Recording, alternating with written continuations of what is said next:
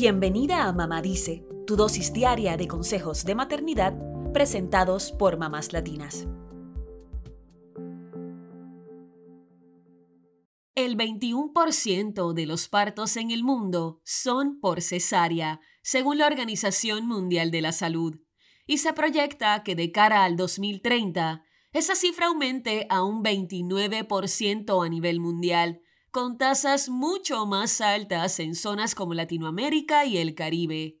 Estos números están muy por encima de las tasas recomendadas por la OMS, que sugiere que solo entre un 10 y un 15% de los partos sean por cesárea. La cesárea puede ser una cirugía esencial para salvar la vida de un bebé y su madre, al ser una intervención quirúrgica para extraer al bebé del vientre de una persona. Sin embargo, también podría exponer a ambos a riesgos de salud innecesarios si la cesárea se realiza sin una necesidad médica existente. La OMS recomienda que la cesárea se realice cuando hay un trabajo de parto prolongado u obstruido, cuando hay sufrimiento fetal o porque el bebé se presenta en una posición anormal. Pero destaca que una cirugía como esta puede tener riesgos. Por ejemplo, que haya sangrado abundante o una infección, que la recuperación sea más lenta después del parto o que haya complicaciones en embarazos futuros. Pero ¿qué pasa cuando es la propia madre la que pide que le hagan una cesárea? Esto se conoce como cesárea a demanda, cesárea a la carta o cesárea a elección del paciente. Las razones para solicitar este tipo de cesárea son variadas y van desde miedo al parto, miedo al dolor y presión familiar, hasta una mala experiencia previa o la necesidad de tener más control sobre lo que ocurrirá. Incluso hay quienes quieren mantener la integridad de su suelo pélvico.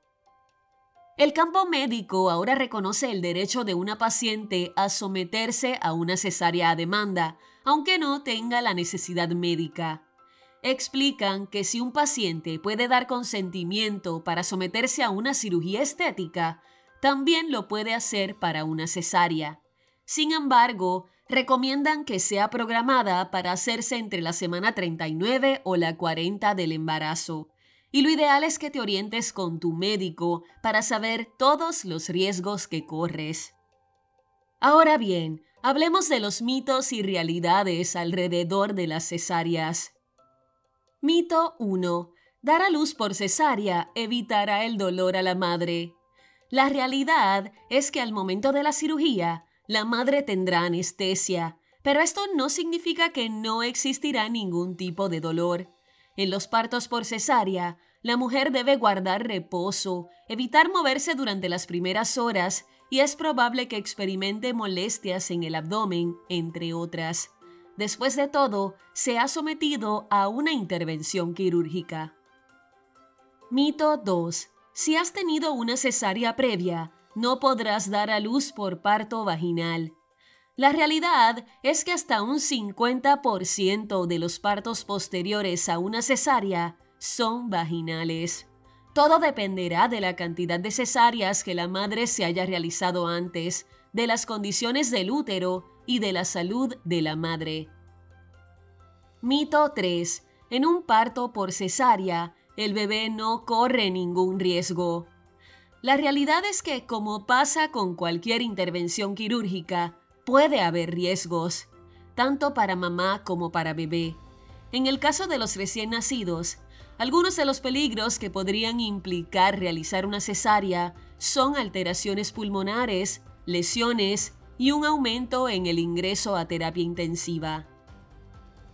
Mito 4. A las mujeres que tuvieron una cesárea se les dificulta la lactancia. Esto es falso, ya que las hormonas para la lactancia se producen en el embarazo, no en el parto. Así que la cesárea no afecta la capacidad de una madre para amamantar a su bebé, aunque se recomienda que lo lacte tan pronto pueda para garantizar un buen abastecimiento de leche. Como siempre, destacamos que antes de tomar alguna decisión sobre la forma en que deseas dar a luz a tu hijo, debes consultar con tu obstetra, quien conoce a detalle y mejor que nadie tu caso.